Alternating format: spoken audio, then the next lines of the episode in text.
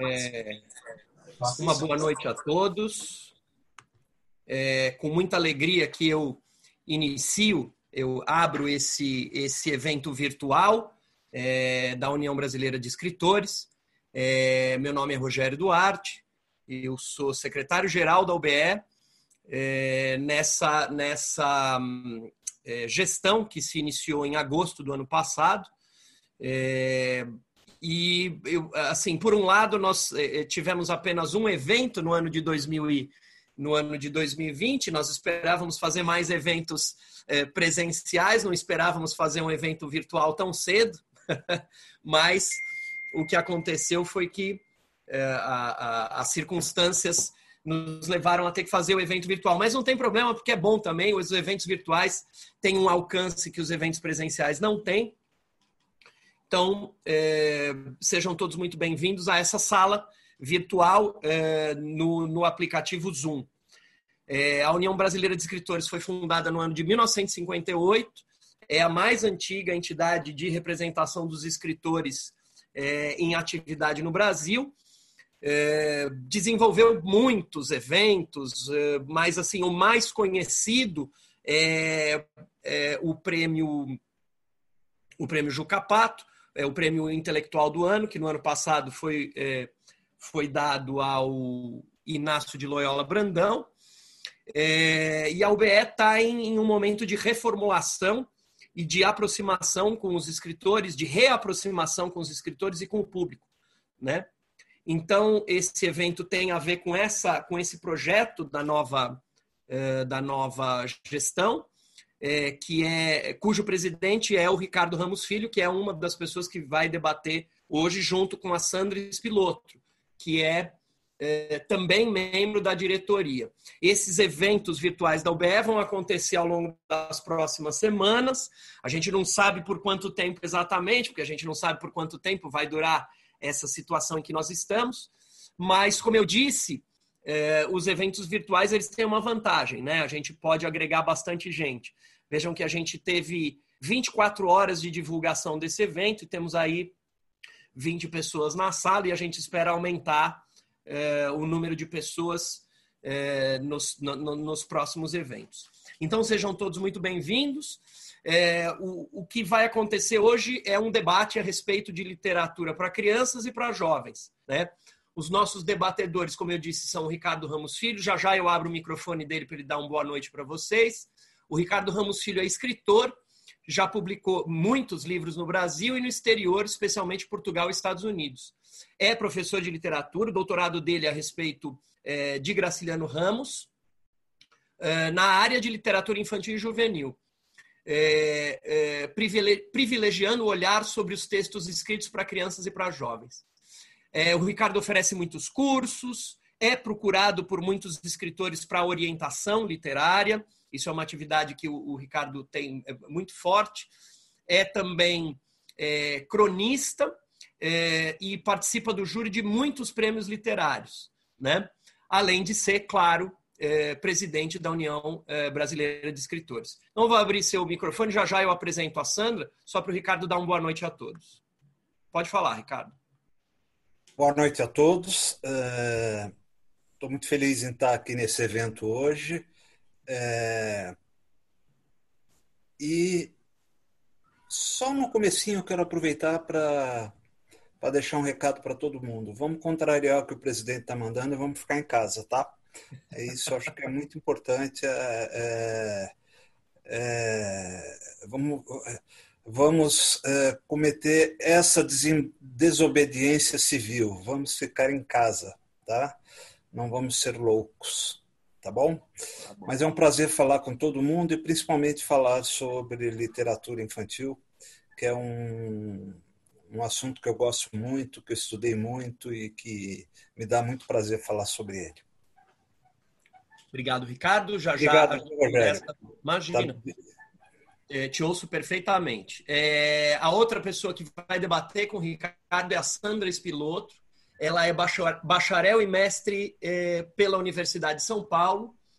É, foi diretora editorial. Vou começar do, do, do, do mais distante para o mais próximo. Então, ela foi, perdão, editora executiva e diretora-geral da Globo Livros. Eu disse a ela que é, eu ia apresentá-la dando ênfase no que eu vou dizer agora. Ela foi, ela teve sob a responsabilidade dela a edição de muitas obras, mas especialmente para mim, eu vou falar de outras, mas especialmente para mim a obra da Hilda Ilst, que é uma, uma escritora magnífica. Depois, Sandra, se você puder falar dois minutos da Hilda Ilst aqui, assim a gente agradece. é, então, ela foi responsável pela edição da Hilda Ilst. Olha, olha os nomes. Hilda Ilst, Oswaldo de Andrade, Mário Quintana, Florestan Fernandes, é, Raimundo Faoro, eu, a lista é interminável. Sartre, Manuel Antônio de Almeida, reedições de toda, de, de, de toda uh, Em Busca do Tempo Perdido, do Proust, Comédia Humana, do Balzac. Essa edição da Globo é muito legal, do, do, do Balzac que eu tenho aqui. É, enfim, e assim, ó, é, obras, as biografias, Hillary Clinton, Bill Clinton, Frida Kahlo, Churchill, Tolstói, Keith Richards, Cazuza, é, é interminável. A Sandra também foi diretora editorial para o Mercado Internacional na Ediouro, Nova Fronteira, de 2011 e 2014, participando das principais feiras internacionais. Vou abrir o microfone da Sandra, a Sandra dá um, um olá para vocês e aí depois a gente começa é, é, o evento. Pode falar, Sandra. Boa noite, oi Rogério, muito obrigada pela apresentação, simpaticíssima. Né? Nós temos uma paixão em comum, que é a Hilda Hilst. E, bom, obrigada. E eu queria também agradecer o Ricardo, que é um reconhecido autor de obras infantis e que eu tive a honra de editar na, quando eu era diretora da Globo. Então, é um prazer estar aqui com o Ricardo, porque realmente ele é um grande autor. Ele tem obras infantis, a maioria, mas ele tem também obras adultas, uma delas pela E-Galáxia, eh, que é a minha editora de e-books, né, Ricardo? E é. então a nossa relação é muito antiga, né? O Ricardo é, é uma pessoa muito querida e eu respeito muito o trabalho dele. Então, eu vou conduzir mais fazendo perguntas, porque eu acho que quem tem mais a dizer é o próprio Ricardo, né? Que é o autor. Assim como você, né, Rogério? Que também é autor. Então, vamos lá? Posso fazer? Posso começar? Tá. Eu vou... Então, eu queria. Só, só, um minuto, Sandra. Eu vou deixar os microfones, só para avisar a todos os participantes, os microfones de todo mundo ficam silenciados, entraram algumas pessoas depois. É, tá. Se nós mantivermos mais ou menos esse número de participantes, depois, quando vocês quiserem liberar para as perguntas, as pessoas me acenam ou me chamam no chat e eu abro o microfone para as pessoas fazerem a pergunta. Eu também vou okay. silenciar o meu microfone. Podem começar. Ok. Ricardo, eu queria começar essa nossa conversa uh, por uma, uma observação. Né? Na verdade, eu queria começar mostrando um livro teu que eu gosto muito, que eu tenho um especial carinho, é, tem por todos, mas esse em especial, que é este aqui, chama-se Sob o Telhado das Árvores. Esse livro é, começou a nossa história juntos, né? Você já tinha livros publicados, mas esse aqui é o livro que começou a nossa história. É um livro muito delicado, é um livro muito inteligente, ele é doce, ele é, um, ele é uma, uma memória, na verdade, né, que você dedica à sua avó, a esposa do Graciliano Ramos. Para quem não sabe, o Ricardo Ramos Filho é neto de Graciliano Ramos, que não é pouco, mas ele tem vida própria na literatura, né? Ele tem luz própria, isso é importante. Uh, então, é dele que a gente vai falar. Então, ele dedica à avó dele, a esposa do Graciliano Ramos, com quem ele conviveu, e é um livro que foi ilustrado pela Rosinha Queiroz, que é uma maravilha porque a Rosinha é aquela pessoa, aquela ilustradora que faz telas primeiro.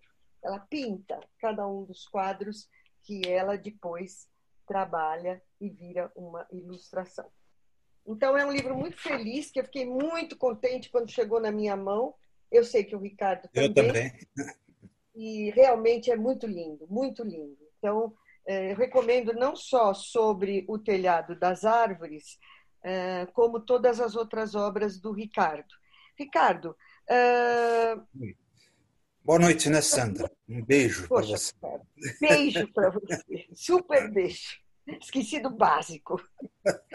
Bom, eu disse que eu gosto de muitos dos seus livros, de todos eles, eu tenho um carinho, mas o Sobre o Telhado das Árvores tem uma. Uh, ele tem um.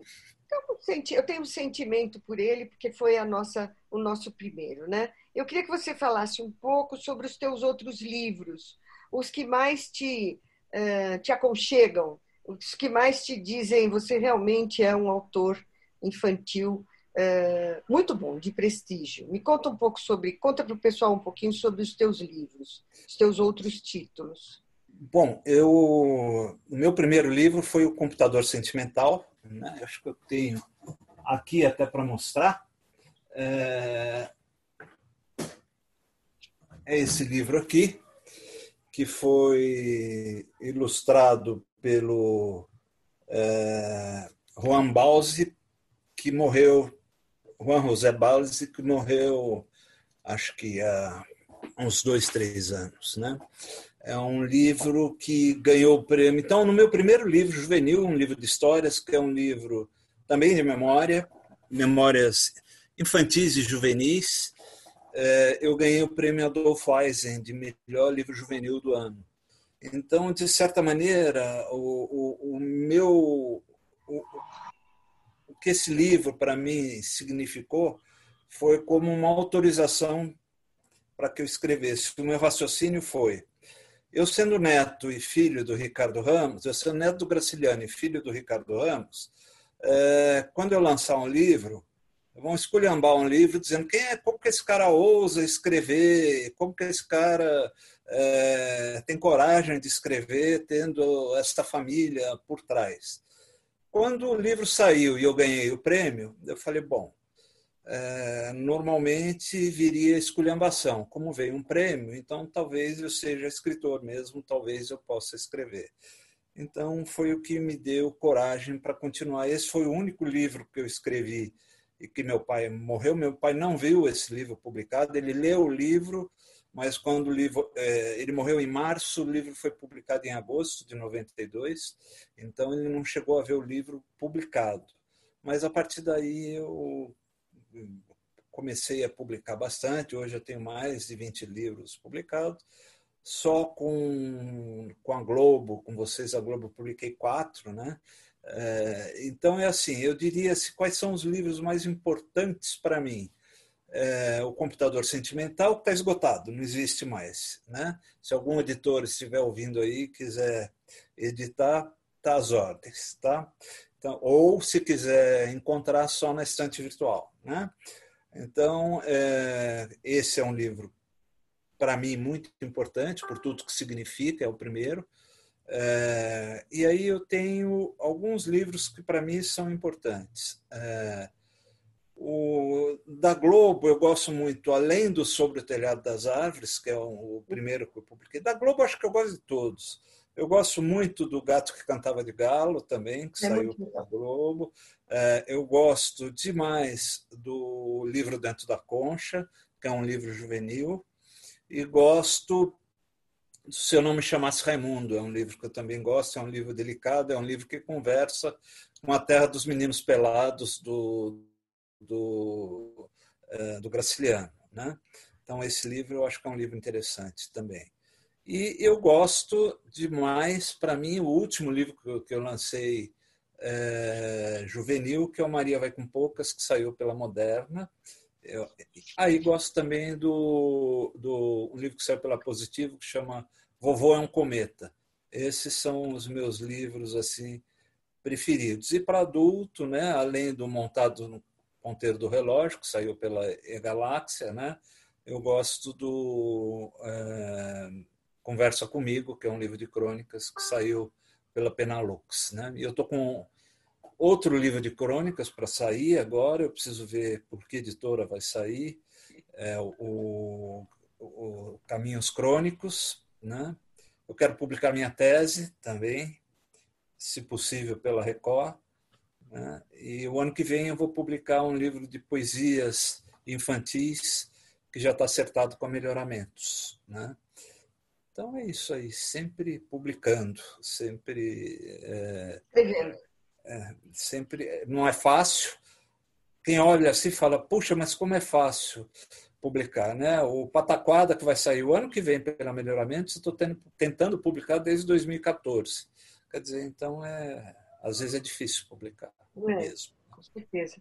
E, Ricardo, você, você tem alguma linha entre os teus livros? Quer dizer, você poderia dizer que, por exemplo, quais são aqueles que, tem, que você sente uma linha, uh, uma similitude? Você falou um outro livro que é muito delicado, o Sobre o Telhado das Árvores. Você tem uma linha que, que rege essa, essa criação, ou várias, enfim, duas, é, três? É, eu, eu, eu costumo pensar é assim: é... eu para escrever eu preciso ir para a rua, né? Então esse momento que eu estou passando é um momento difícil. É, uhum. Todo mundo fala, ah, é bom, agora vai ficar confinado, vai poder escrever. Eu geralmente eu encontro os meus assuntos é, andando na rua. Eu gosto muito de, eu sou muito de eu fico muito aqui nesse, nesse espaço que vocês estão vendo, aqui eu passo a maior parte do tempo, mas de vez em quando me dá assim, ah, vou sair, vou tomar um café. Saio andando, paro na padaria, converso com todo mundo, observo as histórias. Eu costumo dizer que as histórias é, estão na rua, né? A gente precisa. É, eu vejo as histórias na rua, né? Então, basicamente, as minhas histórias nascem assim do que eu do que eu encontrei é, andando por aí, né? Mas também que remeteu e, e é isso quer dizer, Mas... tem muita memória também, né? Tem é, muitas é, coisas que eu memória. É, tem muito. Eu sou um cara que é, que tive um passado muito legal. Eu tive uma infância muito bacana, tive uma juventude muito louca. Eu fui muito louco na juventude. É, e eu tenho muita saudade dessas épocas, né? Então, é, eu revivo muito quando eu escrevo essas épocas, tanto os momentos carinhosos da infância quanto os momentos loucos da juventude, né? Então, é, e, e, vivi, né, no período da, da, da, ditadura, quer dizer, era um período em que você ser louco era um pouco complicado, mas eu era muito, né? E fui louco até bem mais de 30 anos. Eu é, parei de beber com 38 anos porque eu sabia que se eu continuasse naquela pegada eu iria eu não estaria aqui conversando com vocês, né? Então hoje eu não bebo, não ponho álcool na boca mais, mas eu era é, eu vivi muito à noite, né? Isso tudo me, me essas memórias, quando eu escrevo, voltam muito. E tem uma coisa que, que, que, que vem muito quando a gente escreve, né? Né? E aí a, a literatura comparada é, fala muito sobre isso, né? São os ecos das coisas que a gente já leu, né? Quando a gente está escrevendo, as leituras que a gente já fez, o, tudo aquilo que a gente já leu, e eu li muito eu fui um leitor compulsivo. Na... Eu ainda leio bastante, mas eu não, não leio hoje tanto quanto eu lia quando tinha 15, 16 anos. Quando eu tinha 15, 16 anos, eu não estava interessado em dormir, eu estava interessado em ler. Eu varava noites e noites lendo, não, não, queria fazer outra coisa. Passava o dia inteiro lendo, seguia pela noite lendo. Eu queria era ler, era o que me interessava. Né?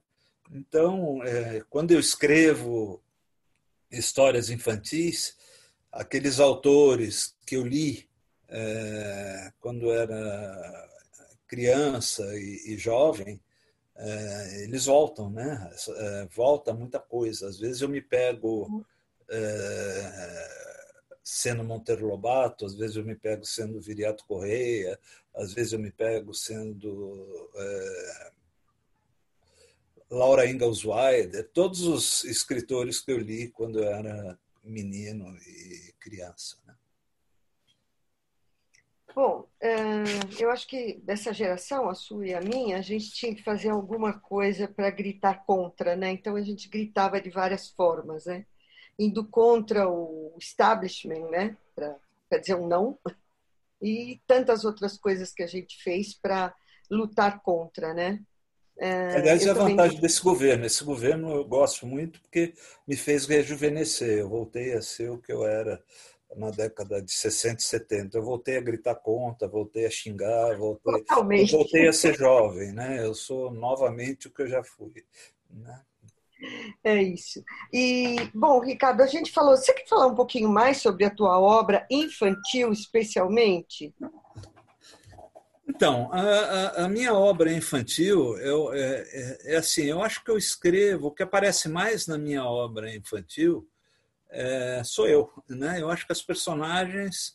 É, se você pegar, por exemplo, Maria Vai Com Poucas, que é meu último livro, que é uma experiência que eu fiz. Eu quis escrever um livro em primeira pessoa, é, narrando como se eu fosse uma menina de 15 anos. Foi uma experiência uhum. é, muito interessante, que eu ainda não tinha tido Você... essa experiência, né?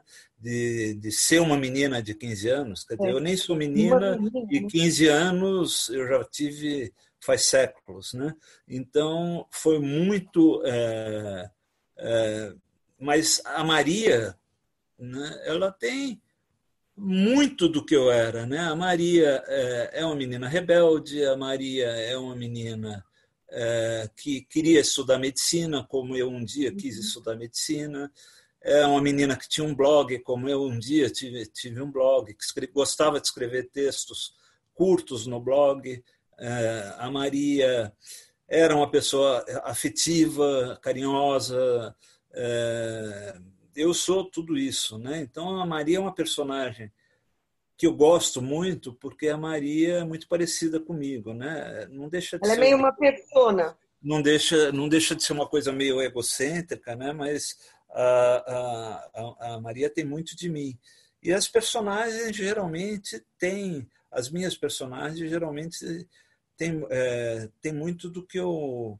É, se você pegar o Pedrinho, por exemplo, do, do do livro Dentro da Concha, já é um uhum. menino que gosta de ler, é um menino que, que, é, que lê muito, é um menino que é bom aluno, é um menino que tem todo aquele problema do pai é, não ensinar ele a pescar quando chega naquele aquele ritual de passagem que quando o menino faz 11 anos, os filhos desse pescador aprendem a pescar e ele fica super ofendido porque não foi ensinado a pescar e não ensinaram ele a pescar.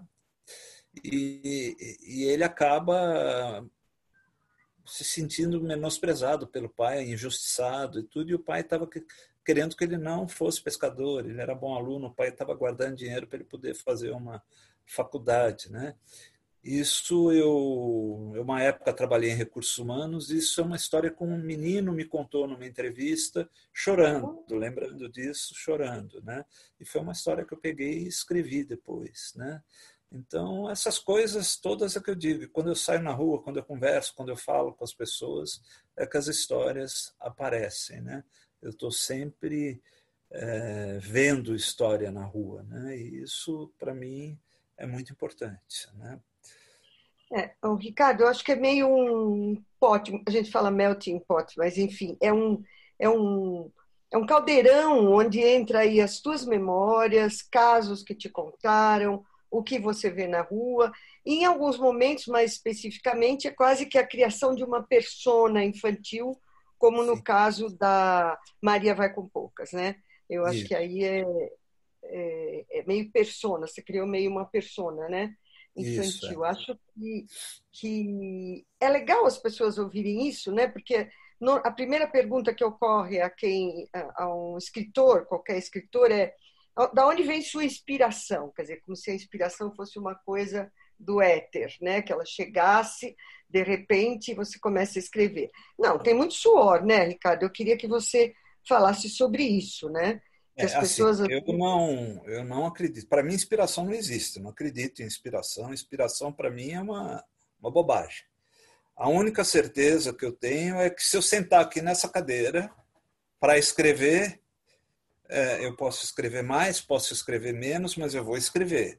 E se eu não sentar para escrever, eu não escrevo. Agora, se eu ficar esperando inspiração, não vou escrever nunca, né? Porque eu acho que isso para todo autor, né? Hã? Para todo autor, né? É. Isso é um mito, quer dizer. É, é um mito. Essa coisa de que as musas conversam com a gente, conversam nada. Nunca nenhuma musa falou comigo. Né? Então, é, é, eu escrever, escrever é trabalho, é um trabalho como outro qualquer. Né? Uhum, Você uhum. tem que ter. O que, que a gente precisa saber para escrever? Né? A gente precisa entender que existem horas que a gente escreve que são mais apropriadas para a gente escrever. Eu, por exemplo, não consigo escrever à tarde e à noite. Eu, se quiser escrever, tem que ser de manhã, né? que é um horário que eu, eu, eu geralmente eu acordo um pouco mais inteligente e vou emburrecendo conforme o dia vai passando e termino. E quando chega de noite, eu estou muito burro. Então não dá. De tarde e de noite eu não consigo escrever. Né? De manhã ainda alguma coisa dá para fazer né? mas depois a, a burrice me, me, me, domina e aí não consigo escrever. Né? Principalmente depois do almoço. Depois do almoço, eu viro uma pessoa completamente estúpida, não, não, não consigo escrever.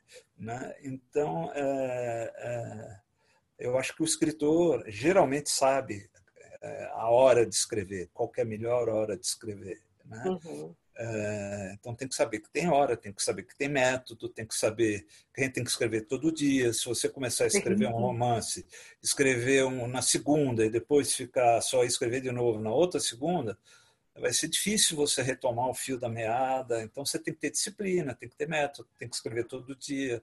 Isso tudo é importante para você conseguir escrever. Né? Escrever é um trabalho. Né? e é um exercício, né? É um diário, é um exercício diário, né? Exatamente. Eu acho, exatamente. Eu acho que, eu não sei se você concorda, mas eu acho que um grande pré-requisito para um bom autor é ser um grande leitor, assim como um editor. Eu não entendo um editor que não seja um grande leitor, um ávido leitor, um viciado em leitura, né? Eu não entendo, porque para eu dizer, ah, o livro do Ricardo é bom ou não, é, eu tenho que ter um certo background, tenho que ter um conhecimento adquirido através da leitura para poder ter a ferramenta de avaliação. E você, eu acho que é a mesma coisa, né? Para pegar as ideias, para puxar o enredo, a narrativa, os, construir os personagens coerentes, de forma coerente, eu acho que também a leitura fica impressa na gente, né? As leituras que a gente faz elas ficam impressas e, e no autor elas se manifestam na obra, né? Ficam. Tanto que, por exemplo, se você pegar um autor como Graciliano, né, e pegar o Caetés, que é o primeiro livro do, do Graciliano, uma das coisas que os críticos falam uh, do Caetés é que o Caetés tem muito essa de Queiroz. Quer dizer, que o, que o Graciliano uhum. escreveu Caetés ainda muito impregnado do Essa de Queiroz, que era um autor que ele admirava muito. Né? Ele só foi conseguindo se livrar do Essa de Queiroz mais tarde. Né? Então, isso, isso acontece, isso acontece. A gente fica impregnado por certos autores. Né? Sim, fica, sim. ainda bem que foi pelo Essa, né? Eu sou fã do Essa, então. É, eu também. Suspeito. Eu também. E acho o Graciliano o máximo, então. É. O Ricardo, além de ser neto do Graciliano, ele é filho do Ricardo Ramos, que também foi um grande escritor, que tem uma obra, é. É, deixou uma obra, né? E ele é o Ricardo Ramos Filho, que. É, é, eu fui editora muito Uma família que não tem a menor imaginação, não sei como é que eles conseguem escrever, né? Porque todo mundo, é, todo mundo vai ser, vai ser autor, vai ser né? Escritor, né? Ninguém... E é legal, né? Eu acho que é bacana a gente falar um pouco disso até, porque é, você é uma pessoa que tem luz própria, que pegou o seu caminho, assim como Luiz Fernando Veríssimo, filho do grande Érico Veríssimo, que eu editei lá atrás também. É, eu acho que são pessoas que têm luz, que, que não, se, não foram esmagadas pela sombra de um grande clássico, como o Érico, como o Graciliano, né? Não é, é fácil, né? Eu fui editora. Para mim foi difícil. Não é fácil. Para mim foi difícil mas foi menos difícil do que foi para o meu pai. Para o meu pai era muito difícil. Meu pai sofreu muito com isso. Né? Meu pai ficava muito bravo, meu pai se irritava. Meu pai, quando começava a falar em graciliano perto dele, ele. É, tem uma história que eu gosto de contar de uma repórter, coitada. Uma repórter chegou uma vez para o meu pai e perguntou: É verdade que o senhor é, é filho do, do Graciliano Ramos? Meu pai falou: essa pergunta eu tenho que fazer para minha mãe. Ela disse que eu sou, mas eu não tenho a menor certeza. Só pergunte para ela, né? É, aí ela, não contente, a pobrezinha, querendo continuar, falou: e como é ser filho do Graciliano? Ele falou: olha, isso eu não posso responder para a senhora porque eu nunca fui filho de outra pessoa para poder comparar. Eu só fui filho dele. Né? Então, era assim: as, as respostas do meu pai, quando começavam a falar de Graciliano, eram todas desse tipo. Ele era muito agressivo quando. É, e ele cortava dizendo: Eu não estou aqui para falar do Graciliano. Se você quiser falar comigo, pergunta das coisas que eu escrevi, da minha obra. O Graciliano já, já morreu e, e eu tenho uma obra para falar sobre ela. Pergunta sobre a minha obra. Ele ficava irritado. Né? Para mim é mais fácil, inclusive, porque é. como eu estudei Graciliano, é, eu fiz meu mestrado e doutorado em Graciliano, às vezes eu sou chamado para falar sobre o Graciliano. Muitas vezes, né? Muitas vezes. Até, aliás, 90% das vezes eu sou chamado para falar sobre Graciliano. Quase nunca sobre a minha obra. Mas para mim tudo bem, desde que me paguem, eu, eu, eu falo é, sobre o escritor que quiserem que eu fale. Né? Não, é, mas, qualquer um você fala? Falo. Se, se me der tempo para estudar o escritor, eu falo. Né? É, eu não vejo. Eu já dei. Eu já não, dei. É um que a gente não tem empatia. Não, né? desde, que, desde que eu gosto do escritor. Né?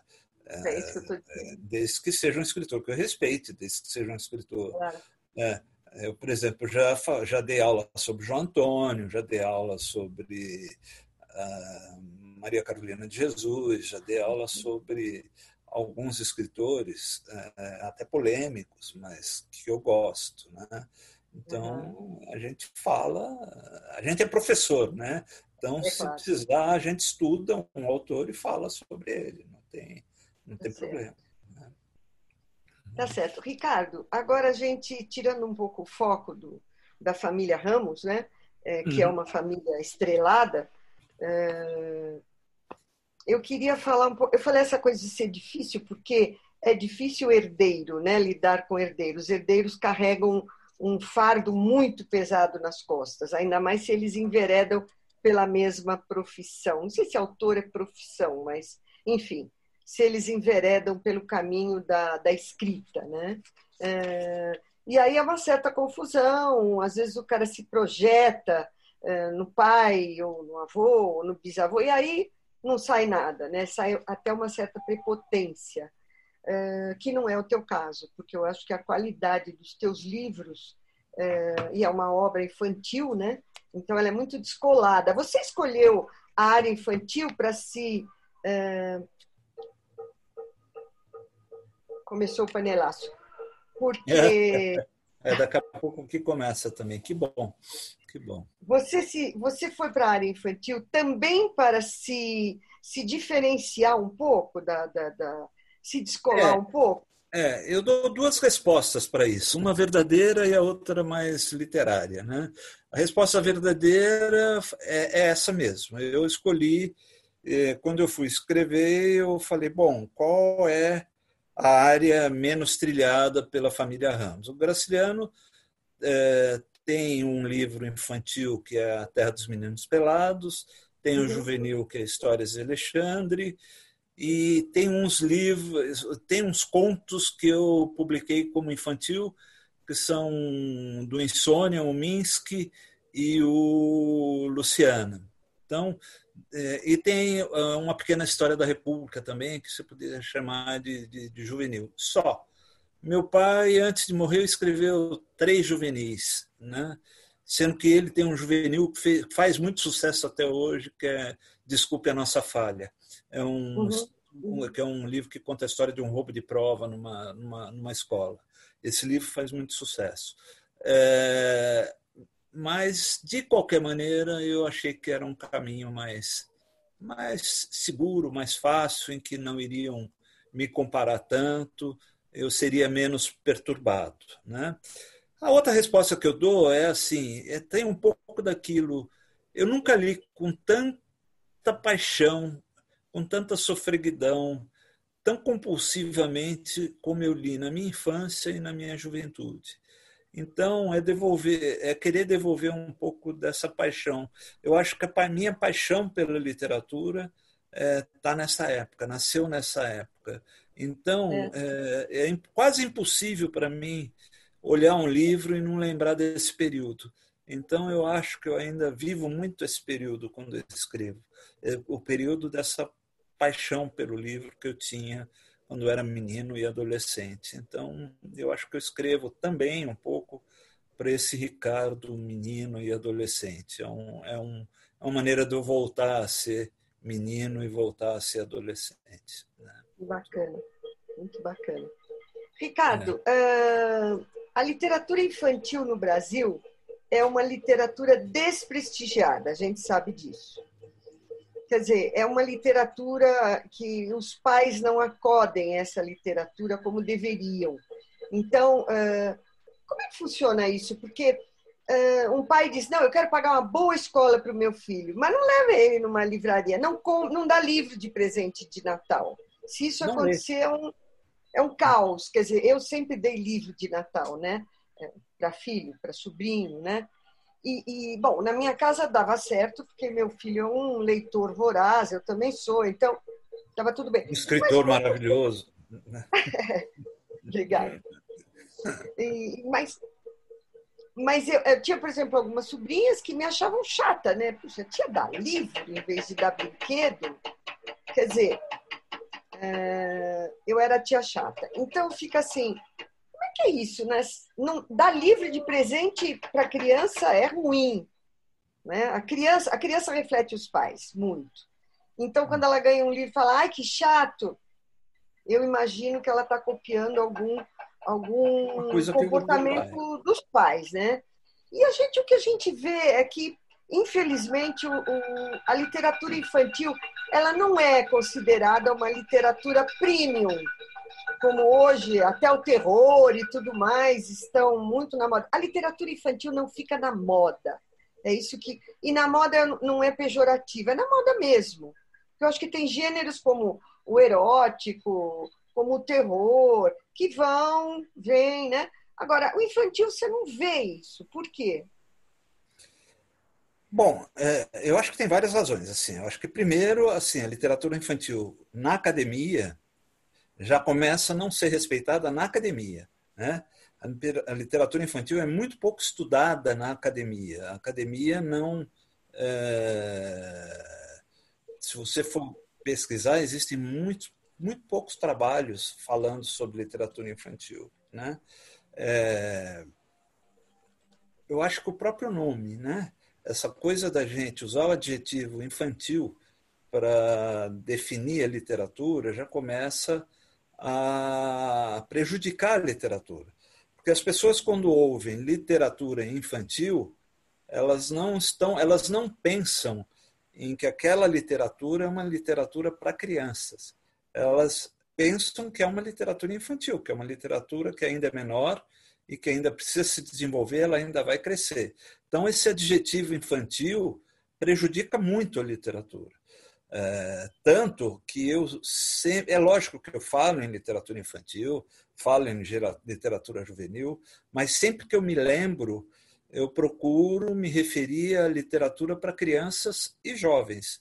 Eu acho que quando a gente é, diz que aquela literatura é para crianças e para jovens, a gente não está diminuindo aquela literatura. A gente claro. não está dizendo que ela é infantil e juvenil. Então, esse eu acho que é o primeiro problema. Né? Ela é pouco estudada, é, ela tem esse agravante né, desse adjetivo, desses dois adjetivos malditos, né, o infantil e o juvenil, que, que é atrapalham né? a, a, a, a, literatura. E, e, e, e, é uma literatura muito nova. Né? Se a gente for pegar no Brasil, né, é, o primeiro livro, é, embora se fale muito em Júlia Lopes de Almeida como uma uhum. escritora que fazia coisas interessantes para crianças no final do século XIX e no começo do XX, né? o, o primeiro livro digno de nota que foi escrito no Brasil é, e que a gente pode falar foi publicado é, em 1919, é o Saudade do Tales de Andrade, né, que é um livro juvenil. Esse é o primeiro livro é, que surge no Brasil com alguma força. O resto que veio antes era muito ruim. Né? Depois, nós vamos ter, já na década de 25, 30, que começa a aparecer Lobato. Né? E aí, Lobato é uma revolução na literatura, na literatura infantil. Gente, aí, assim, as pessoas, quando falam em Lobato, vão sempre para o racismo de Lobato. Mas as pessoas não percebem que Lobato, como escritor, ele foi revolucionário, por quê? Porque na literatura de Lobato, até Lobato, qualquer livro infantil, é, quando surgia um problema, a criança chamava o adulto para resolver o problema. O Lobato foi o primeiro escritor que deixou que as crianças resolvessem o problema. Na, nos livros do Lobato, a própria criança resolve o problema. Né? É, Lobato deu voz para a criança.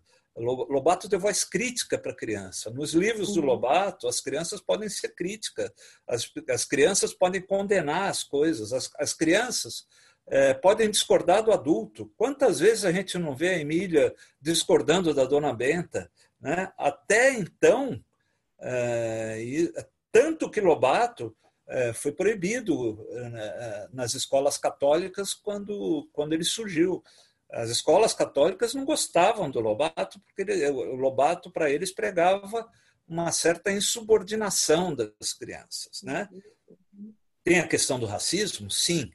Ele é um escritor racista, como eram racistas todos os escritores da época dele. Né? Era uma questão de época, era uma retira do contexto de época um autor, aí fica difícil analisar claro. Lobato hoje né, é, no contexto de hoje, é, tirando da, da época dele. Né? Embora para a gente, como, como pessoa branca, fique muito difícil. Eu, uma vez na faculdade, dando uma aula e discutindo até a questão do racismo do Lobato, né? tentando dizer que o, o racismo do Lobato era uma coisa menor, né? que não deveria ser tão levada em conta, é, tinha uma aluna negra é, na classe, e em um determinado momento ela levantou a mão e me fez a seguinte pergunta: Professor, o senhor acha que o lugar de onde você, de onde o senhor lê Lobato, é o mesmo lugar de onde eu leio? Né? O senhor acha que o senhor sente a mesma coisa que eu sinto quando eu leio Lobato? E aí foi o que me fez essa questão né, do lugar de fala, que é uma questão tão estudada agora pela Jamila Ribeiro, que ela escreveu até o livro, né, que é um livrinho pequenininho, mas muito grande, que é o lugar de fala. Né, é, eu acho que a gente tem um pouco, sim, que é, quando a gente olha para o Lobato e começa a tentar defender essa questão do racismo, a gente tem que olhar para o lugar de fala, entendeu? Os negros lendo Lobato, eles se sentem ofendidos com aquela maneira do Lobato tratar Tia Anastácia, né? Então, eu acho que isso tem que ser levado em conta, né? É, mas é, Lobato foi um autor em, em, outros aspectos revolucionário e que fez muito bem para a literatura infantil. Né? Uhum. Mas eu ia falando de literatura infantil, é uma literatura muito nova, porque até então no final da década de, de, de 20, na, na, na final do, do, século XIX, né, começo do século XX, é, o que a gente tinha no Brasil de literatura infantil era o Barão de Munchausen, que eles tinham uma fixação pelo Barão de Munchausen, é tinham várias traduções do Barão de Munchausen, e, e, e tudo que se lia no Brasil era ou trazido de Portugal e as crianças tinham que ler é, naquela língua que para eles não tinha nada a ver com a língua. O Graciliano fala muito isso na infância, né? Ter que ler é, um texto com português de Portugal, um português que não tinha nada a ver com o português que eu falava aqui no Nordeste, né? É, eles estranhavam isso, né? Houve um esforço grande no começo do século XX é, de, e o governo incentivou isso, de começasse a, o Brasil começasse a escrever uma literatura nacional, uma literatura brasileira, uma literatura em que aparecesse a nossa voz. Né? Então, autores, veja, né, autores como Olavo Bilac, como Coelho Neto, foram escrever literatura infantil. Imagine ler um livro infantil escrito pelo Coelho Neto. Chatice que deve ser. Né? É, e, mas, mas, mas ele, eles escreveram literatura infantil. Né? Uhum. E, e, e aí a literatura infantil se desenvolveu, né? É, cresceu, uhum. ficou uma literatura forte. Hoje a literatura infantil brasileira é uma literatura forte, pujante, com um monte de escritores infantis muito bons. Né? Você quer citar nós, alguns para gente? Alguns dos que eu considero muito bons. Eu considero. Tem os, os mais antigos, né? Pedro Bandeira, Ruth Rocha, é, mesmo até um, um, um, um Ana Maria. Ana Maria Machado, né? É, o o do Rosinha Minha Canoa, esqueço o nome da. Ah, é o Mauro, Mauro, José Mauro de Vasconcelos, que era um escritor que, na época, era considerado um escritor ruim, mas que hoje a academia voltou a estudar e está recuperando. E tem alguns livros interessantes. Né? Esses são os mais antigos. Né? Depois apareceram escritores maravilhosos, mais recentes, como a Ângela Lago, que morreu recentemente, mas que era uma escritora fabulosa, Eva Furnari, né, que é uma Eva escritora maravilhosa, né, e, e, e tem, é, para mim, a melhor de todas, que é, agora está me fugindo o nome, mas você vai me ajudar, a do sapato de salto e da bolsa amarela. A, Bojunga. A Lígia Bojunga. Né? Para mim, é a maior escritora é de livro infantil e juvenil de hoje em dia e, infelizmente, uma escritora que não vai chegar nas escolas nunca, porque ela, o texto dela é um texto revolucionário demais para a escola de hoje. Né? Você ter, como tem no Sapato de Salto, é, uma história em que o menino é apaixonado pelo colega de classe, né? uma, é uma paixão homoafetiva, né? você ter uma menina que se prostitui para poder comer, que isso está no sapato de salto, isso. Que é a realidade, você, né? Isso, se você leva numa escola é, rica, os, os, pais que votaram no Bolsonaro vão ficar indignados com isso, né? não, não vai, não vai dar. Né? Então, ela acaba sendo uma escritora que, é, para mim, é a melhor de todas, mas pouco lida, pouco estudada, pouco falada. Né? A gente, mas temos, o que mais? Tem o, o, o, o Caio Ritter, né? É, tem, tem muito escritor bom. E temos ilustradores fantásticos também. Né? Ah, isso é muito bacana de se falar. Eu acho que a gente tem na nossa literatura, né, a gente tem é, desde o. É, sei lá, da própria Rosinha, que você falou, que eu acho que é uma ilustradora fantástica, mas você tem. Tem Odilon Moraes? Você tem o Odilon, que é fantástico, que fez alguns trabalhos até com. A própria Ângela Lago era uma ilustradora maravilhosa, a Eva uhum. Furnari ilustra os próprios Eva livros. Furnari, gosto muito. Também, né? Se você pegar o Felpo Filva, que é a história do coelhinho, que tinha uma orelha maior do que a outra e que usava aparelho na orelha para é, uma orelha ficar do lado. É, é, genial, muito legal, né? Você tem, tem o Roger Mello, né? o Roger Mello, que é premiadíssimo, né? Você tem o, o, o... premiadíssimo no exterior, é bom que se No diga, exterior né? até, né? Ganhou o prêmio Christian, né? Christian Anderson, né? Anderson, assim como a Ana Maria e a Lígia, né? Os três. Maria ganhou para texto, né? Ele ganhou em ilustração, né? É. É, então, é, nós temos, é, né, temos, temos é, ilustradores de primeiríssimo nível, né? E temos hoje uma literatura infantil é, que, onde os dois textos, o texto verbal e o texto visual, caminham juntos. Né? Se uhum. Hoje em uhum. dia não dá muito para você pensar em um livro infantil, eu falando livro infantil, um livro para criança, que não esteja, é, que não seja ilustrado. Né? A ilustração é, faz parte uhum. da natureza do livro para criança. É. Né? Então, é outra forma de linguagem, e, né? Que e, aí, e esses, esses ilustradores, eles são muito importantes porque são ilustradores que contam é, é, histórias paralelas, eles ilustram contando histórias paralelas, né? Uhum, Porque como uhum. que era a ilustração antigamente? Dizia assim, aí o Paulinho foi escovar o dente, aí o cara punha o Paulinho escovando o dente. Quer dizer, você não precisa mostrar, o cara já disse que o Paulinho está escovando claro. o dente, o ilustrador, o ideal é que ele coloque, faça uma ilustração de alguma outra coisa que vá acrescentar alguma coisa ao texto. Não precisa botar o, o que o autor escreveu. É, aquele cenário, né? É, ele tem que enriquecer aquele, aquela história, praticamente escrever uma outra história que caminhe paralelamente ao texto verbal. Né? E esses autores, todos citados aqui, fazem isso muito bem. Né? É, eu acho assim, o Odilon é, publica os livros de autoria dele com dele. imagem, né? Tem Pedro, e... Pedro e Lua, que eu acho que é um livro maravilhoso. É lindo, lindo, é lindo. É lindo. Ele tem coisas muito bonitas. O. Roger Mello também. Roger Mello é, enfim, a gente tem, tem aquela, aquela descendente de japoneses que ganhou o Jabuti esse ano. Ah, é a... Não é a... Puta, como é que é o nome dela? É, é a... Linda ilustração Janaína dele. Tokitaka. Janaína Tokitaka. Ela é uma grande é... ilustradora também. Não, é, ela, não é ela é japonesa mesmo, a Janaína Tokita. Ah, tá. é. Essa é de uma delicadeza, de uma leveza, assim. Uma... Uhum.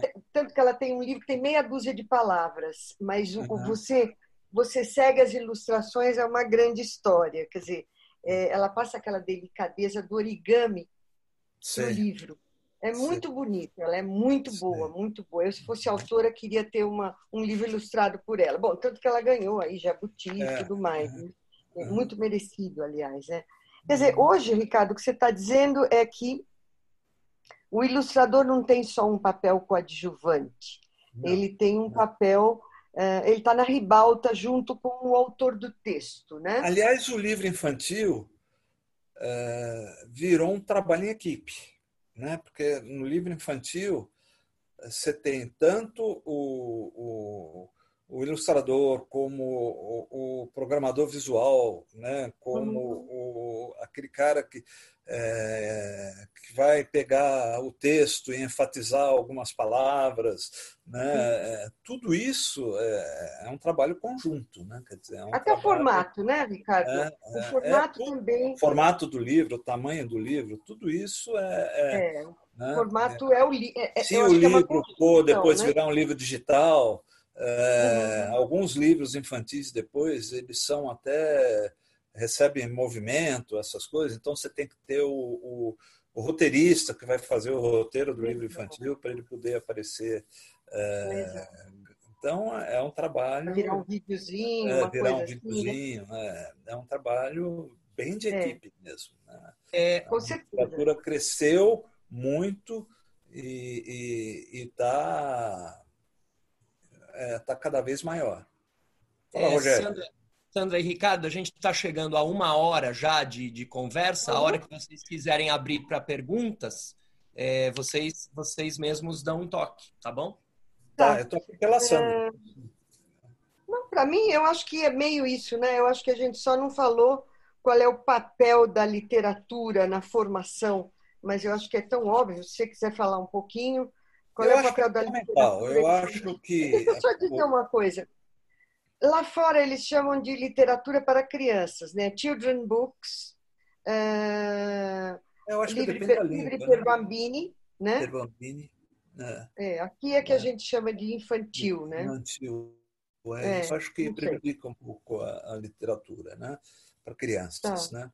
Agora, eu acho que ler é fundamental. Né? Eu acho que tudo que eu sou na minha vida, em termos de, de um olhar mais sensível, é, de uma aceitação da diversidade, de uma uhum. aceitação de culturas diferentes, é, de uma, de uma aceitação, é, de uma abertura maior para vários tipos de pensamento, vem do fato de eu ter lido muito. Quer dizer, então a pessoa que lê é, é uma pessoa mais aberta para o mundo, né? para pra, as coisas. É, então, eu, eu acho a pessoa que não lê, né? É, a gente percebe logo. Eu acho que o Brasil É, a gente, quem já esteve na Europa, quem já andou pela Europa, percebe o quanto o Brasil lê pouco. Né? Se você anda pela França, se é. você anda pela, pela Inglaterra, se você entra no, nos metrôs, você vê que o, as pessoas estão lendo no, no, nos, nos, trens, nos, nos, metrôs, as pessoas lendo e lendo livro. Aqui no Brasil ninguém está lendo nada, né? ninguém lê nada. Não. Os pais me perguntam às vezes, ah, o que, que eu faço para o meu filho ler? Eu falo, você lê? Ah, não, eu não sou muito. Eu falei, então desiste. Então desiste, teu filho não vai ler nunca. Se você não lê, por que, que você quer que teu filho leia? É. Você tem que dar o exemplo. Né? Quer dizer, claro. Dá vontade de dizer assim, não adianta, seu filho vai ser burro igual a você. Não, não tem, não tem, não tem. Não é, é bem né? essa. Queira que ele leia, porque senão ele vai ficar mais inteligente que você e não vai te suportar. Né? É. Então, melhor que ele também não leia. Né? Aí então, com paz, é paz, paz. É? Aí convive em paz. É, é, tem harmonia na casa. Né? É. Os jumentos ficam passando todos bonitinhos, não tem problema. Né? É isso. Aí quando lê uma notícia sobre política, não entende e toma partido, entende, toma e aí partido. ferra todo mundo, não é? É, então... isso aí. É isso aí. Né? Ricardo, eu acho que hum.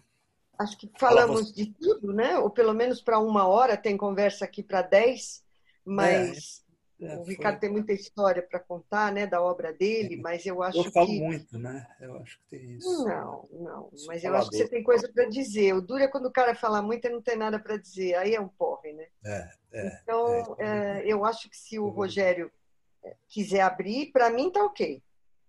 Para mim também. Legal. É, então, para as pessoas que estão participando, é, tem uma maneira simples de, de fazer a pergunta. Quem não está com vídeo também pode fazer isso. Se vocês rolarem o cursor lá para baixo, vocês conseguem. Tem, tem uma, uma carinha é, que chama reações. Eu não sei se aparece para vocês em inglês ou em português. A minha aparece em inglês, reactions. E aí vocês podem levantar a mão. É, tem uma, um, um, um, ou aplauso ou legalzinho. Sei lá, a gente pode combinar que quem quiser perguntar faz um, um coloca um joinha e eu abro o seu microfone para você perguntar. Vocês estão achando isso? Não? Sim, está na barra aqui embaixo, né? Alguma... Isso, tem uma barra lá embaixo, do lado direito está escrito reações. Aí é só você, quem quiser fazer pergunta, pode é, colocar a mãozinha assim, tanto para o Ricardo quanto para a Sandra, se quiserem fazer a, a pergunta. Quem quer fazer pergunta? Chayane quer fazer? Espera aí, eu abro seu microfone. Pode? Chayane conseguiu entrar, Chayane, que legal. Só um minutinho, Chayane, que eu vou abrir seu microfone. Pode falar. Oi. É, então, a pergunta que eu tenho é para o próprio professor. Eu, quando, quando eu era pequena, uma, uma das lembranças que eu mais tenho comigo é de quando eu comecei a ler e, e eu fui muito incentivada assim a leitura, ao gosto de ler.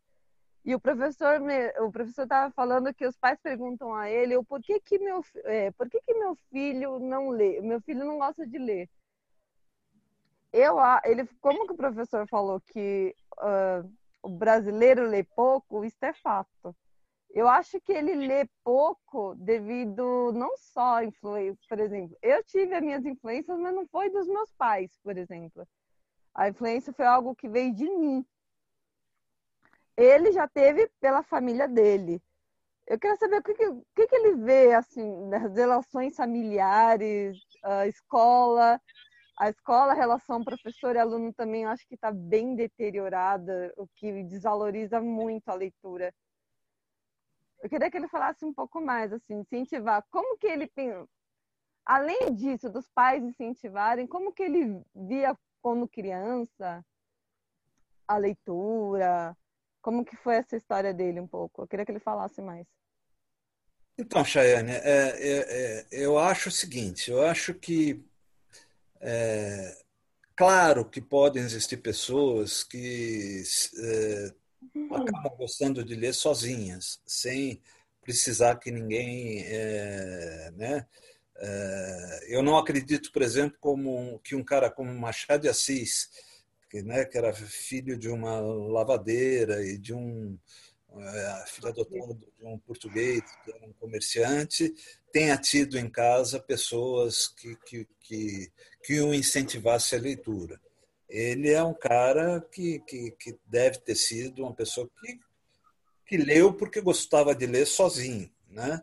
Isso acontece também, mas a maioria das vezes, né, se a gente for pensar, é, a leitura precisa de uma boa mediação, que vai ser feita ou por pais ou por professores é, que consigam. Professores apaixonados pela leitura, professores que chegam na classe e o aluno percebe que o professor ama a leitura. Esses professores muitas vezes conseguem despertar no aluno é, um amor muito grande pela literatura. Eu tive uma experiência nesse sentido bastante marcante. É, uma colega minha da USP, certa vez, é, me chamou para. Ela disse: Olha, nós adotamos um livro na minha escola, um livro seu. Era o João Bolão, um livro meu que saiu pela Melhoramentos. Você poderia vir conversar com os meus alunos? Falei, vou. Ela falou: Olha, mas é uma escola de periferia, é uma escola muito pobre, é uma escola municipal é, difícil de achar, eu te levo lá na escola. E aí eu fui ver o que é uma escola dessas, adotar um livro meu. Ela, ela levou o livro dela, ela sentava no chão da classe, as crianças sentavam em volta dela e ela lia o livro junto com as crianças. E quando eu cheguei, as crianças é, olhavam para mim assim e falavam: Eu sou o João, eu sou a Thelma. Eu comecei a ver Assim, eles, eles se apresentavam como personagens do livro. Depois eu fui ver o que, que essa professora trabalhou no livro com as crianças. Olha, eles fizeram maquete é, mostrando o lugar onde o João morava, a padaria onde ele ia, o campinho de futebol onde ele jogava, a escola onde ele estudava. Em três dimensões você via todo o cenário do que aconteceu no livro. Eles, é, com o celular da professora, fizer, representaram uma peça falando sobre o João Bolão. Eles escreveram um roteiro daquela peça. Eles, é, ou seja, fizeram desenhos, ilustrações sobre o livro e forraram o, o, as paredes da, da classe com, com desenhos sobre o livro. Ou seja, é, o livro foi muito bem trabalhado e os meninos todos diziam para mim: a coisa que a gente mais gosta é ler. Né? Quer dizer, eles liam com a professora. Né? É, esses meninos vão gostar de ler. Esses meninos sabem o que, que a leitura traz em termos de, de, de, é, de paixão. Né? Então, a mediação foi muito importante. Então, eu acho que a maioria das vezes o leitor vai ler porque a leitura é bem mediada. Mas é claro que, que, que algumas exceções acontecem e a pessoa pode gostar de ler sozinha. É obrigatório. O senhor acha que falta uma mediação na escola por parte dos professores? Falta em algumas escolas, falta. Eu dei um exemplo bacana em que tinha uma boa mediação. Mas eu já fui uma escola que adotaram computador sentimental. Eu cheguei lá, ah, cheguei para a professora e falei: Primeira coisa que eu estranhei, eu vi assim, era uma classe que tinha adotado o meu livro e eles tinham um auditório grande, o auditório estava lotado, era uma escola municipal também. Eu falei, escuta, mas por que, que o auditório está lotado se uma classe adotou meu livro? Ela falou, sabe o que é, professor? Aqui, quando vem alguém de fora, a gente põe todos os alunos no, no auditório, porque assim os professores não precisam dar aula. Então, sempre que vem alguém de fora, lota o auditório, porque é, um, é uma maneira do professor não precisar dar aula. Eu falei, ah, sei. Aí eu falei, e escuta aí, você. É, que aspecto você quer que eu fale sobre o, o livro? Ela falou, ah, professor, o senhor fala sobre o que o senhor quiser. Os meninos não leram mesmo o livro. Eu falei, ah, Ai, meu Deus. E você? Eu falei, mas o que que você quer que eu fale isso livro? Ela falou, posso confessar uma coisa para o senhor? Eu falei, pode. Eu também não li o livro. Eu falei, escuta, mas o que eu vim fazer aqui então? A senhora não leu o livro, a classe não leu o livro, ninguém que está no auditório leu o livro. Eu vou falar sobre o que agora? Eu falar, o senhor fala sobre o que é ser escritor. Eles têm a maior curiosidade de saber o que é ser escritor. Não precisa falar sobre o livro, não. Né? Então é isso. Ai, que é a escola triste. principal que eu fui também. Né? Então, existem escolas e escolas, mas principalmente existem professores e professores. Né? Quando o professor é apaixonado pelo livro e pela literatura, ele transmite isso para o aluno. Quando ele não é, não tem jeito. Não, não Verdade. Não, não passa, não. Não? É verdade. É, na fila. Obrigado, Chayane, pela sua pergunta. É, Daiane foi sua aluna também, Rogério? Foi, foi, foi minha aluna na, na FMU. É, obrigado por, ter, por estar aqui, por participar. A Karina, agora eu vou liberar seu microfone. Karina, pode fazer a pergunta. Olá, boa noite para Oi, vocês. Karina, tudo bem? Tudo bem? É, eu fui marcando aqui uns tópicos das coisas que eu queria perguntar, e aí até combinando com a Chayane, sem combinar, né, Chayane? Eu marquei sobre, assim, na verdade, os professores e leitores que estão em falta, sabe? É, eu tive uma disciplina durante a minha formação que era literatura infanto-juvenil. E só a minha turma que teve, assim, da, porque eu fazia letras português e literatura. E aí meus amigos. Aonde? Oi? Aonde você fazia? Eu fiz na Unifateia. Na época era só Fateia. Aqui em Lorena, eu sou do interior. Tá. Ah, tá. E não existe mais letras português e literatura. É, eu fui uma das últimas turmas, inclusive. Mas o pessoal de inglês, que são meus amigos, eles falavam: Poxa, você tem várias disciplinas interessantes, né? E essa da literatura infantil juvenil é uma. Porque eu pude ler muita coisa nessa disciplina, pude conhecer. E aí, quando eu fui trabalhar numa escola particular, né? Uma, uma escola, a primeira vez, assim, tinha que selecionar os livros, tinha que deixar a lista de livros. E foi quando eu, a coordenadora disse: Olha, vai na biblioteca e tem muitos livros lá da literatura infantil juvenil, porque a editora, as editoras mandam pra gente. E que- qual que é a minha surpresa, né? Os livros todos novos, os livros assim. Nunca ninguém que tinha pegado. não, nunca ninguém pegou. Aí foi super difícil escolher, né? Porque a gente vai pelo nosso afeto, assim. Eu fui uma leitora de né, coleção Vagalume, então fui muito pelo afeto.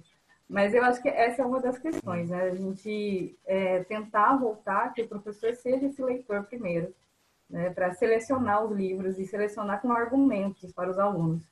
E confesso que foi um desafio, né? Porque eu sempre quis dar aula mesmo, era para ensino médio. E aí, quando eu consegui, eu deixei a literatura na infanto juvenil, assim, e hoje em dia mesmo eu trabalho muito mais com os alunos do ensino médio. Mas o que eu ia perguntar, daí, né, agora só para dizer, os professores leitores, primeiro, se vocês concordam aí, se essa formação para professores leitores, né, não deveria a gente pensar numa estratégia disso também? É, e também sobre o Ziraldo, né, porque é um dos autores que, que foi, assim, acho que da minha alfabetização, e eu não sei se hoje em dia caberia ainda, né? um Ah, cabe. olha, você quer ver um livro que eu gosto? É porque a gente, quando pensa em Ziraldo, pensa muito no, nos menino, no menino maluquinho, Uhum. pensa nisso. Mas eu, eu, gosto muito do- de um livro do Ziraldo que chama Os Meninos Morenos. né? É um livro muito legal, é um livro que eu, eu acho que, que, que vale a pena ler. Né? O Ziraldo tem, é, tem textos muito interessantes. Eu gosto muito do Ziraldo, tanto quanto pessoa quanto como escritor. O, o Ziraldo tem um livro da minha formação, desculpa me meter, que é o Vito Grandan, que é um, um- um livro que pouca gente fala, que é um livraço também. Esse eu não conheço. É, é, Vito Grandan. é muito Graças. legal. O Ziraldo é um grande escritor. Grande crítico também, né? É. Uhum. Obrigado, Karina. pela-.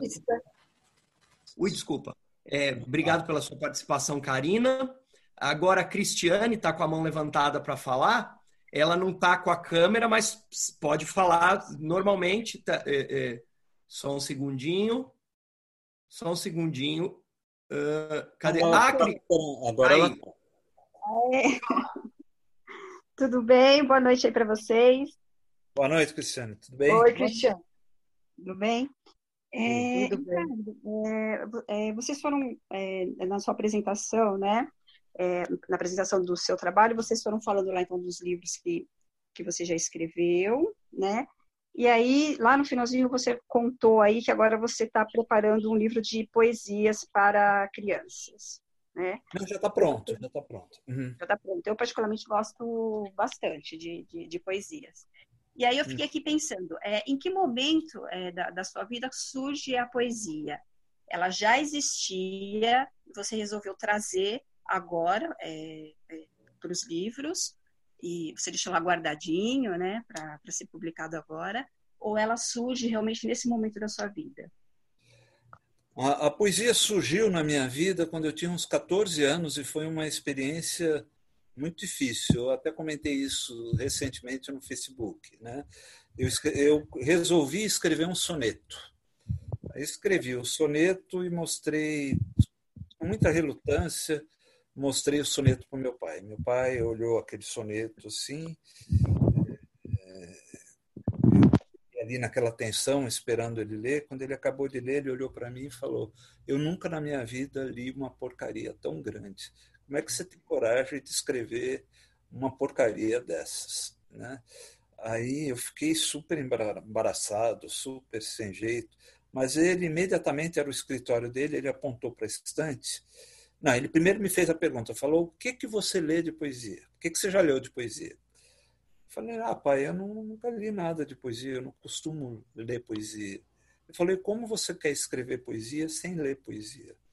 É impossível. Você nunca vai conseguir escrever uma poesia de qualidade se você não, não, não ler bastante poesia. Eu falei, faz uma coisa, olha, guarda esse poema, Tá vendo aquele apontou assim atrás da cadeira dele? Tá vendo aquela prateleira ali? Uma prateleira só de poesia. Começa a ler da direita para a esquerda e lê todos os livros que tem ali. Eu, em matéria de literatura, eu era obediente. Eu fui, peguei e fui lendo livro por livro. E ele tinha dito: quando você acabar de ler a prateleira, me procura. Quando eu acabei, eu falei: pai, eu li todos aqueles livros daquela prateleira. Ele falou: então pega lá aquele poema que eu pedi para você guardar. Aí eu fui buscar, peguei, ele falou, Lê, o que, que você acha?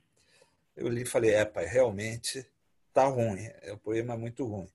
Aí ele sentou comigo, me deu uma aula de poesia, assim, né? O que, que era métrica, o que, que era é, divisão silábica, é, os tipos de verso, verso alexandrino, ver, é, né? redondilha maior, redondilha menor, aquelas coisas todas. Me deu uma aula particular de poesia.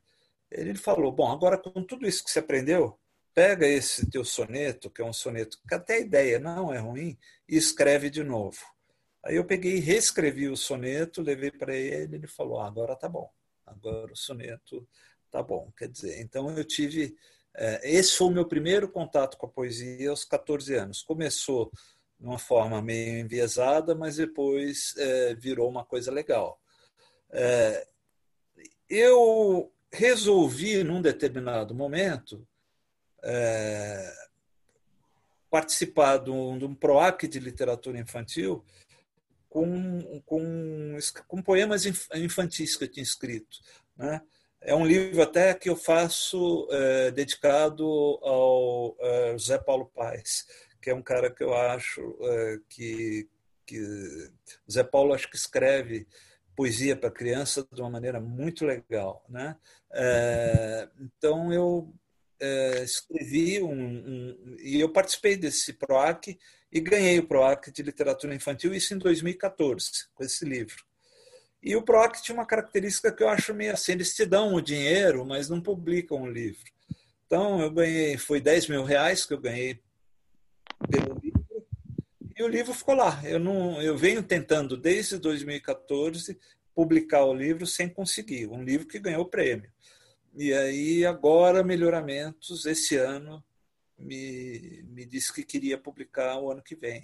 Se eu esperava. Eu falei, espero, já esperei desde 2014 e ainda não consegui, um ano a mais, um ano a menos. Tudo bem, vocês publicam ano que vem. Eu, eu aceitei. Mas assim a poesia entrou. E lendo muito. Depois eu gostei muito de ler poesia e, e na minha juventude havia o costume nas festinhas você vê como isso é longe, né? Da gente até para impressionar as meninas é, de, é, dizer alguns poemas decorados. Então, eu tenho muita poesia que eu decorei naquela época, é, que, eu, que, eu, falava nas festinhas, que eu sei até hoje, entendeu? Eu gostava muito do Bandeira, então eu sei montes do poema, de poema do Bandeira de cor, né? assim, porque eu falava nas, nas festinhas. Né? Ah, bacana. É, eu queria fazer também uma, uma outra pergunta. É, o seguinte: é, o escritor. É,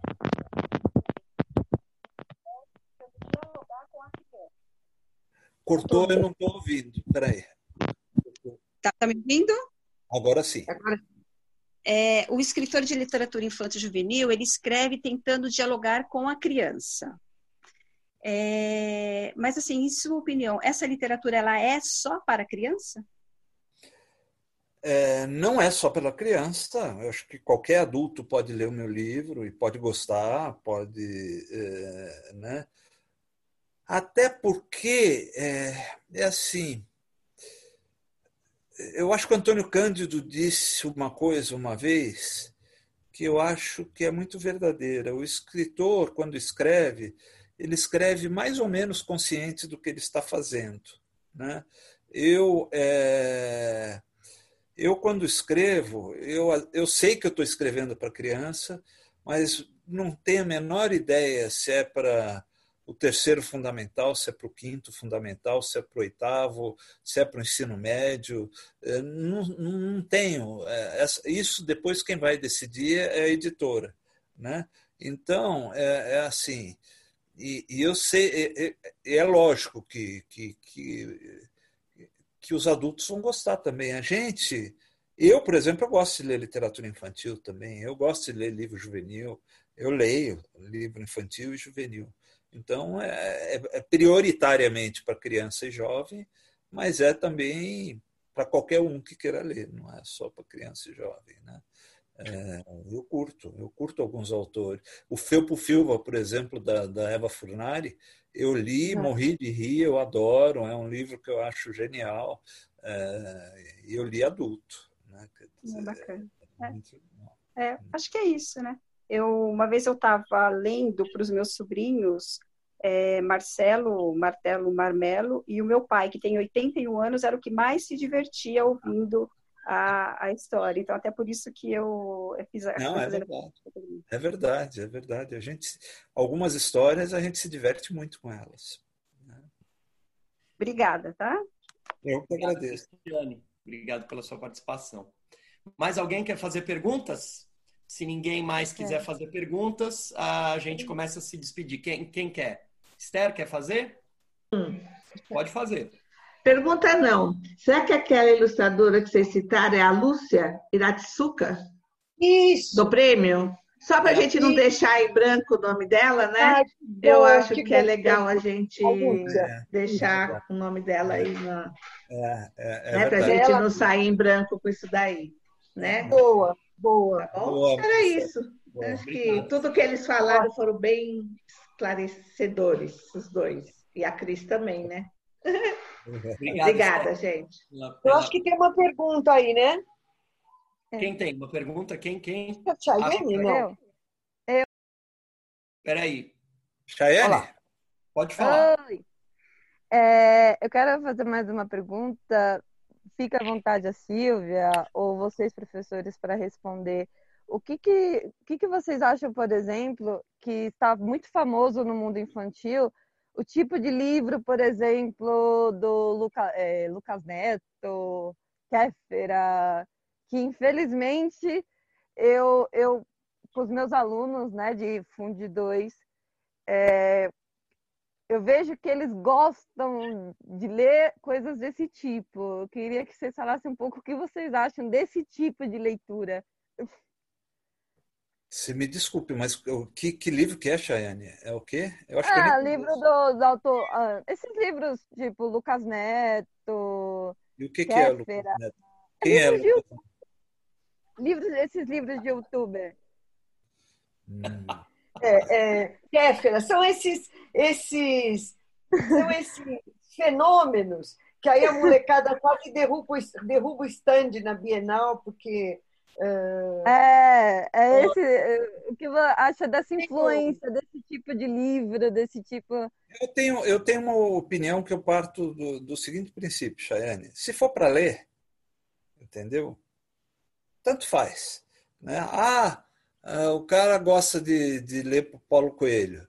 Deixa ler Paulo Coelho. Quem sabe, começando com Paulo Coelho, ele não vai depois ler alguma ele coisa. Ele gosto. Né? É, ah, ah, só, só leia Harry Potter.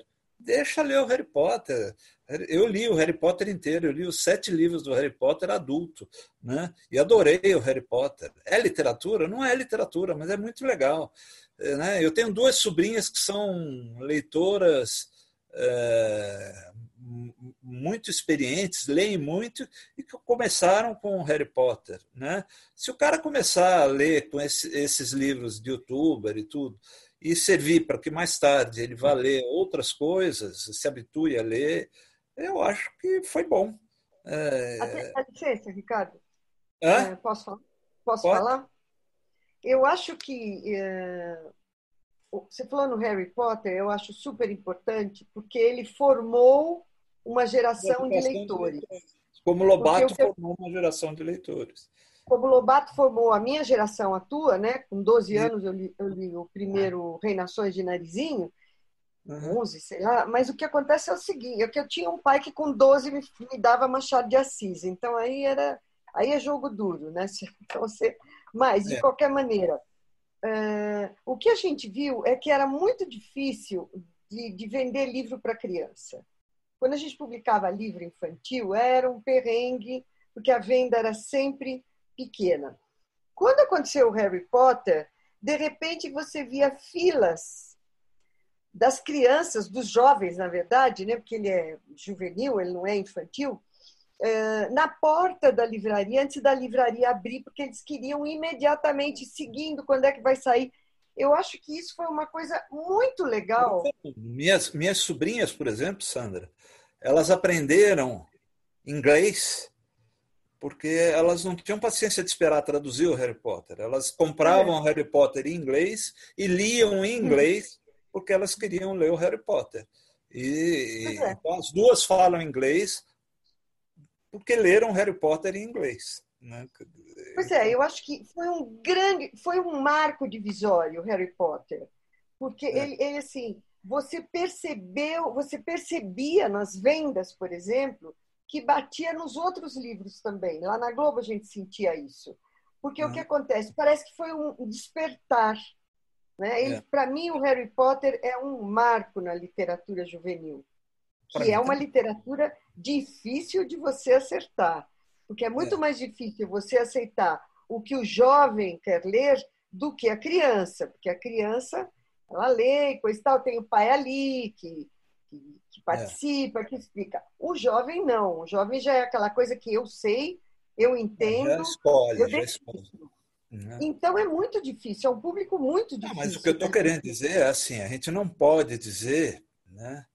É, eu acho que até Nelly chegou a comentar isso, né? Nelly a gente não pode dizer que é, Harry Potter seja literatura. Não é literatura mas é, é um fenômeno, é um é, criou uma geração de leitores, como você disse. É. Né?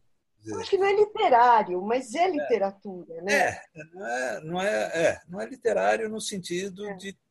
É, eu, eu considero assim: é, literatura para mim é quando você pega um texto e o texto permite várias leituras diferentes. Uhum. Né? O Harry Potter todo mundo vai ler do mesmo jeito, não tem, é. Tem outra maneira de ler o Harry Potter. Né? Ele Mas ele é onírico, né? Ele mexe. É, é, é uma leitura só. É. Né? E. E, assim, eu li o Harry Potter inteiro e eu não tenho vontade de reler o Harry Potter. Né? Ah, não. Quer dizer, literatura, a gente. Agora, eu li o Machado e eu, eu releio volta e meio o Machado, porque é claro, é literatura. Claro. Né? Aliás, o alienista, e cada vez que eu leio é um livro diferente, é um livro novo. Né? Eu acho que o livro da vez do Machado é o Alienista, né? Que todo mundo deve ler nesta situação em que estamos. Né? É, nessa situação é o, livro de hoje. O, é o bruxo do Cosme Velho sabia das coisas, ele era Deus, né? É, é o, então... Os sãos estão em casa, os loucos estão lá fora. Né? É, com certeza. É. Eu acho que é o livro da vez, o alienista. É o livro da vez, é isso aí. Né? Mas eu sou da tua opinião. Eu acho que o importante é ler, né? O meu pai era uma figura incrível, né? Ele era um ávido leitor, me deixou dois mil livros quando morreu. E, e a gente dizia, pai, mas isso aqui, ele dizia, deixa ler. Se quiser ler bula de remédio, que leia, pelo menos melhora um pouco o vocabulário. Então, é, eu acho sábio isso. Ele dizia, não, deixa eu ler. Ah, quer ler, o, quer ler o livro lá dos vampiros? Quer ler, gosta de vampiro?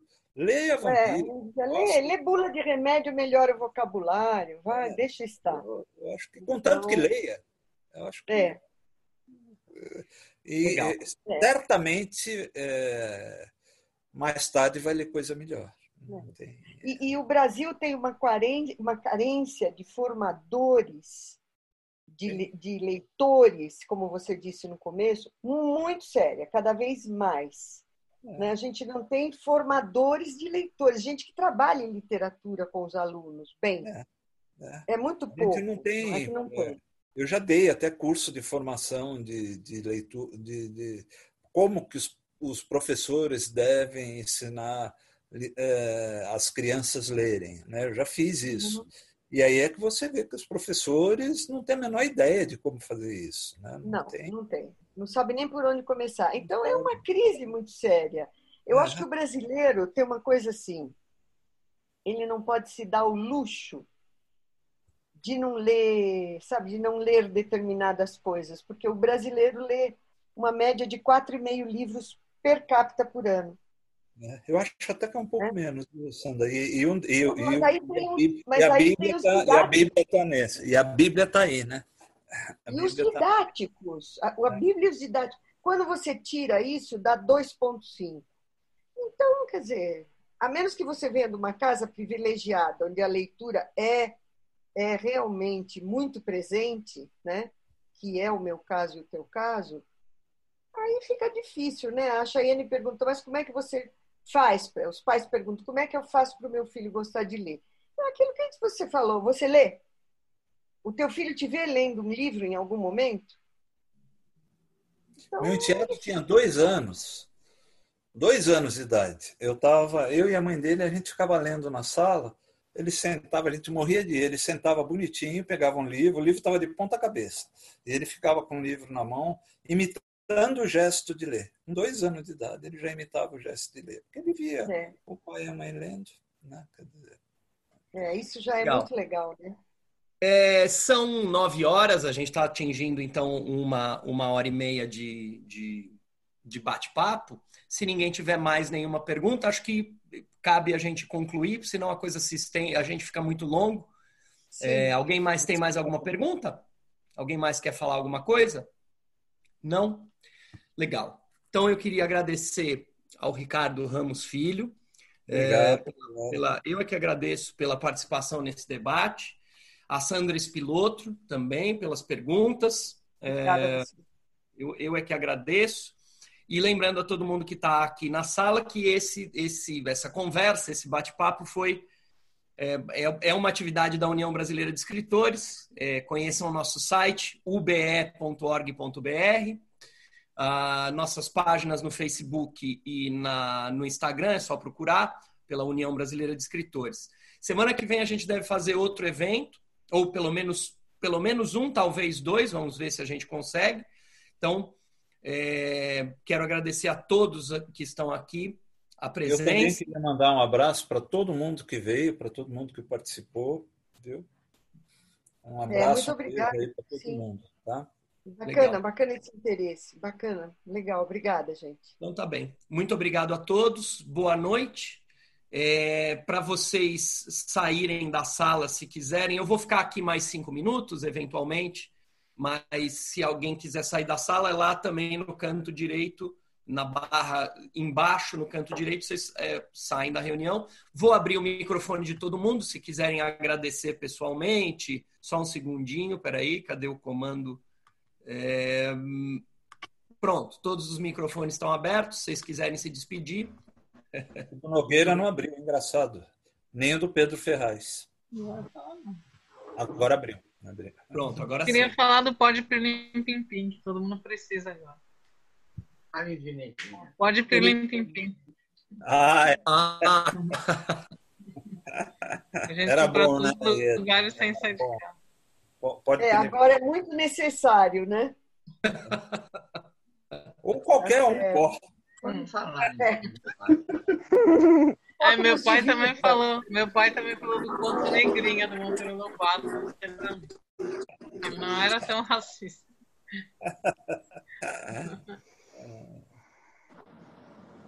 Legal. Então é isso, gente. Boa noite a todos. Boa noite para todos. Então, vocês terem, vocês terem participado, né? E eu acho que a gente da União Brasileira dos Escritores, como o Rogério disse, pretende fazer outros encontros. E, enfim, é uma maneira da gente estar junto, de vocês participarem, fazerem perguntas e visitarem o, site da UBE, como ele disse, né? Então, eu acho que sim. Eu acho que e quem e quem gosta de escrever, de escrever alguma coisa, é, fica sócio da, da, da, da UBE também, bem, é, é, Posso falar? Porque as portas da, da UBE estão abertas para todo mundo. Olha a Maria Mortati aí, cadê? É, Maria Mortati está querendo. Desculpa, é que você, como tô, eu estou sem a sua imagem, mas pode falar, Maria, claro. Boa noite a todos. Boa noite, boa noite. Ricardo. Boa noite. boa noite a Sandra. Boa noite ao Rogério e aos demais participantes. Só prazer pra... enorme te ouvir, Maria. Oi? Um prazer enorme te ouvir.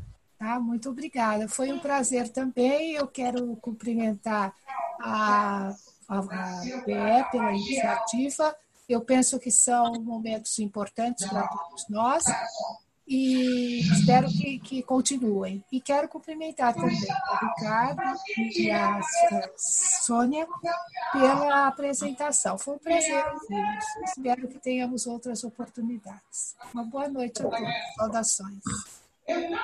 Obrigado. Então, pessoal, boa noite a todos eu vou encerrar então a nossa, o nosso encontro. Muito obrigado. Beijo para todos. Beijo. Beijo para vocês.